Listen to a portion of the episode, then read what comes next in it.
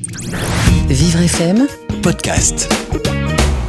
Direction l'Est de la France où est confiné Billy Ferrante pour un plaidoyer pour l'art. Bonjour Billy. Bonjour Frédéric, bonjour Thierry. Oui, depuis presque 50 jours, le monde est devenu un chapiteau géant dans lequel ses habitants assistent au cirque chorégraphié par le coronavirus. Mais dans ce ballet assassin, le virus jongle avec les nerfs de ses spectateurs gémissant à l'intérieur. Comme si ça ne suffisait pas, il vient de voler la vedette aux artistes relégués au second plan sur la scène internationale du spectacle. Ils ne sont plus que des figurants impuissants face aux assauts répétés d'une épidémie arrivée au sommet du box-office. En ce moment, la culture manque autant que les initiatives de son ministre.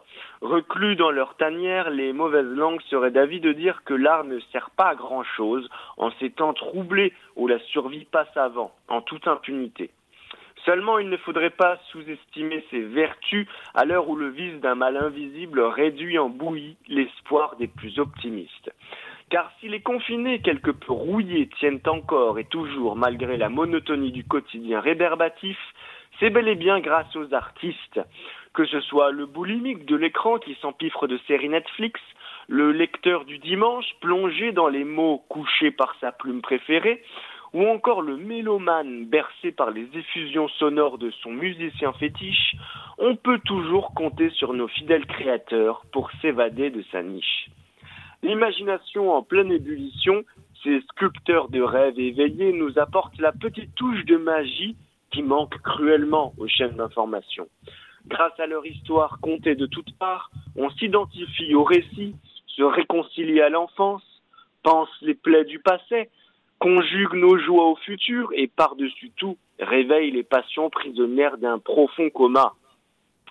Puis lorsque notre espoir diminue comme peau de chagrin dans cette vie aussi fragile que de la porcelaine, leur caresse sèche la petite larme qui roule sur notre joue brûlée de tristesse. Quoi de mieux pour être en harmonie avec soi et retrouver un peu de noblesse? En somme, l'art nous rappelle que quand notre morale traîne par terre, il y a toujours un brin de poésie qui flotte dans l'air, des particules invisibles à vue d'œil qui ne se voient qu'au cœur nu.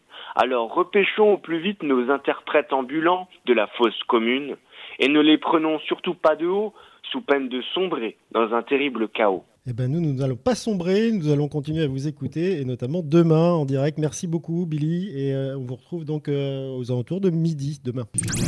Vivre FM, Podcast.